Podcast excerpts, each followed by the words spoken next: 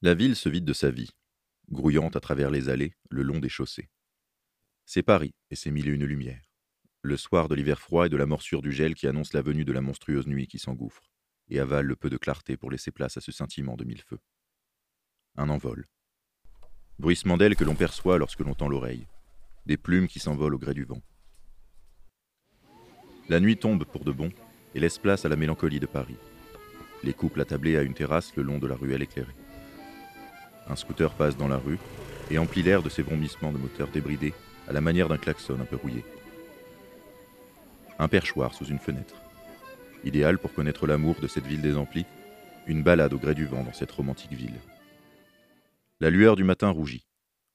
À l'aube de la journée que seul l'amour peut venir perturber.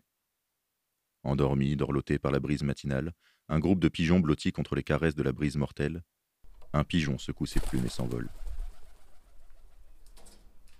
Mathias était de bonne humeur ce matin. Il donner un air de musique doux et en jouer à la fois.